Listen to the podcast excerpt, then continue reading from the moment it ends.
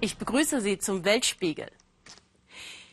Als die Terrormilizen des sogenannten Islamischen Staates im Sommer ihre Offensive in Richtung Bagdad starteten, nahm die irakische Armee erst einmal reißaus. Milliarden waren zuvor in ihr Training und in ihre Ausrüstung gesteckt worden. Im Ernstfall versagte die staatliche Armee katastrophal. Vor einigen Wochen begann das Militär dann eine Gegenoffensive. Nach langem Vorlauf und immer neuen Hindernissen konnte unser Korrespondent Thomas Aders nun Soldaten der irakischen Armee bei ihrem Kampf gegen den IS einige Tage lang begleiten. Mit seinem Team gelangte er von Bagdad aus in die umkämpfte Provinz Anbar an der Grenze zu Syrien, wo seit Beginn der Offensive noch kein westliches Fernsehteam drehen konnte. Die Militärmaschine löst sich vom Asphalt des Flughafens in Bagdad. Ziel die Terrorprovinz Anbar. Die zahllosen Milizen des Islamischen Staates haben das riesige Gebiet an der Grenze zu Syrien weitgehend unter ihrer Kontrolle. Die Piloten fliegen die Maschine in großer Höhe, denn jenseits des Euphrat beginnt die Todeszone der Islamisten. Al-Assad Airbase nordwestlich von Ramadi mit über 50 Quadratkilometern eines der größten Militärlager des Nahen Ostens. Wie viele Soldaten hier stationiert sind, ein Staatsgeheimnis. Fünf Tage hat man uns in Bagdad warten lassen, trotz Einladung des Ministers, und auch im Lager geht nichts voran. Wir werden ein Opfer von Lethargie, Kompetenzgerangel und Bürokratie. Am sechsten Tage endlich geht es los Ausflug in eines der Dörfer, die die Armee vor einer Woche vom IS zurückerobert hat. Wir überqueren eine Pontonbrücke über den Euphrat. Anfang Oktober hatten die Extremisten Dutzende von Dörfern erobert und Zivilisten ermordet, wie hier in Dulab. Mehrere Geländewagen der Extremisten zerbombt. Es waren sehr heftige Gefechte. Wir haben mehrere Kämpfer des Islamischen Staates getötet und ihre Wagen und Waffen erbeutet. Die meisten ihrer Anführer sind geflüchtet.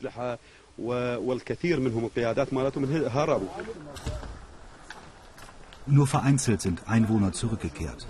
Überall herrscht panische Angst vor den barbarischen Gotteskriegern, die hier zwei Monate lang gewütet haben.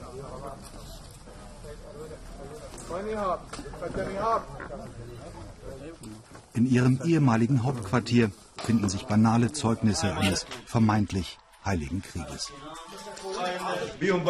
Hier waren Pakistani, Inder und Sudanesen. Das sind ihre Kopfbedeckungen. Und da vorne, das ist die Küchenwaage, mit der sie den TNT-Sprengstoff abgewogen haben.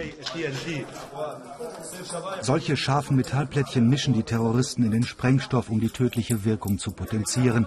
Eine perfide Form von Effektivität. Warum, so fragen sich viele Beobachter, konnten die Extremisten im Sommer die Stadt Mosul erobern und eine Offensive bis vor die Tore der Hauptstadt starten? Und warum nahm die irakische Armee reißaus? Sie haben viel bessere Waffen als wir und die Grenze zu Syrien ist offen, sodass ihr Nachschub gesichert ist und sie sich zurückziehen können. Die Amerikaner sollen mit ihren Flugzeugen die Grenze sichern, dann können wir den Irak befreien. الفاصل بين العراق وسوريا احنا ان شاء الله نسيطر العراقيين على العراق Zurück in der irakischen Luftwaffenbasis. Hier will man uns zeigen, wie viel Sprengstoffe die Armee eingesammelt hat. In einem gesicherten Lager hunderte von Granaten, Minen und improvisierten Sprengkörpern. Die Masse ist beeindruckend und zeigt, dass die Terroristen offenbar unbegrenzten Zugang zu TNT, C4 und Semtex haben. Doch es handelt sich größtenteils um einfachste und verrostete Sprengvorrichtungen. Und plötzlich will man uns möglichst schnell zu einem Lagertor fahren, wo gerade ein großer Versorgungskonvoi ankommt. Doch der Offizier verfährt sich in der eigenen Basis eins ums andere Mal, ein Beispiel für fehlende Kommunikation im Militär. Nach einer Dreiviertelstunde schließlich hat der Fahrer den Ort gefunden. Aus der südirakischen Stadt Kerbela haben die Fahrzeuge drei Tage gebraucht.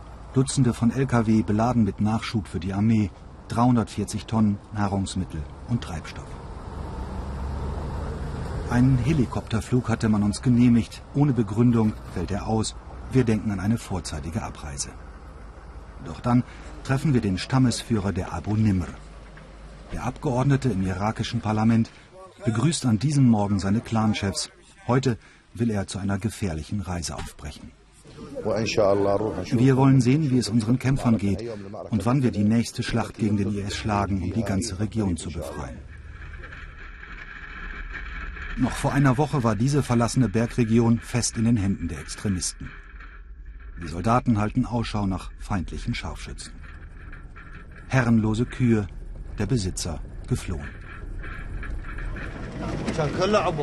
Wir haben diese Straße geräumt, sagt der Fahrer. Spezialisten haben die Sprengkörper entschärft.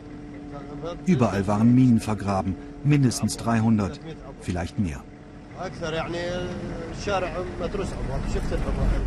Vorposten der Albunimre am Ortseingang von Mahbubir.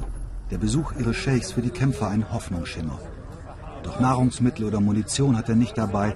Die irakische Regierung verweigert dem Stamm bislang jegliche Unterstützung. Wir haben keine Angst vor dem islamischen Staat. Was er macht, ist kein heiliger Krieg. Sie tauchen nur auf, um alte Männer zu töten, unsere Kinder und Frauen. Aber mit Gottes Hilfe werden wir sie töten.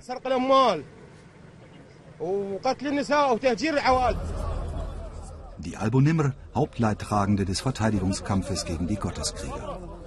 Schon über 1000 Stammesmitglieder wurden vom IS ermordet. Scheich Naim will den Milizen Mut machen, aber die Männer fühlen sich von der Regierung im Stich gelassen in ihrem Kampf gegen einen unmenschlichen Feind. Ich habe mit eigenen Augen gesehen, wie sie Ende Oktober in der Stadt Hid alle Geiseln getötet haben. Ich schwöre, es waren alles Zivilisten, Schüler, Viehzüchter, Händler. Fußweg zur Frontlinie.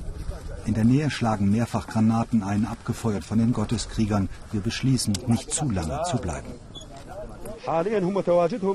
Genau vor uns liegen die ersten Stellungen des IS, drei Kilometer von hier. Die ganze Ebene ist voller Sprengstoff. Von allen Stämmen des Irak werden wir am häufigsten angegriffen. Die Terroristen sagen, wir sind Freunde der USA. Sie zerstören unsere Dörfer, nehmen unser Eigentum und töten unsere Frauen und Kinder.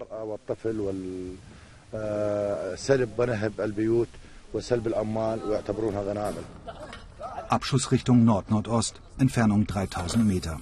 Das Lager des Islamischen Staates.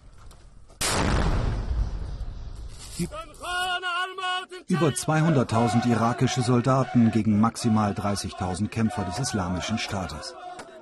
Doch die Armee ist ineffektiv und braucht den Nachschub eher für sich selbst.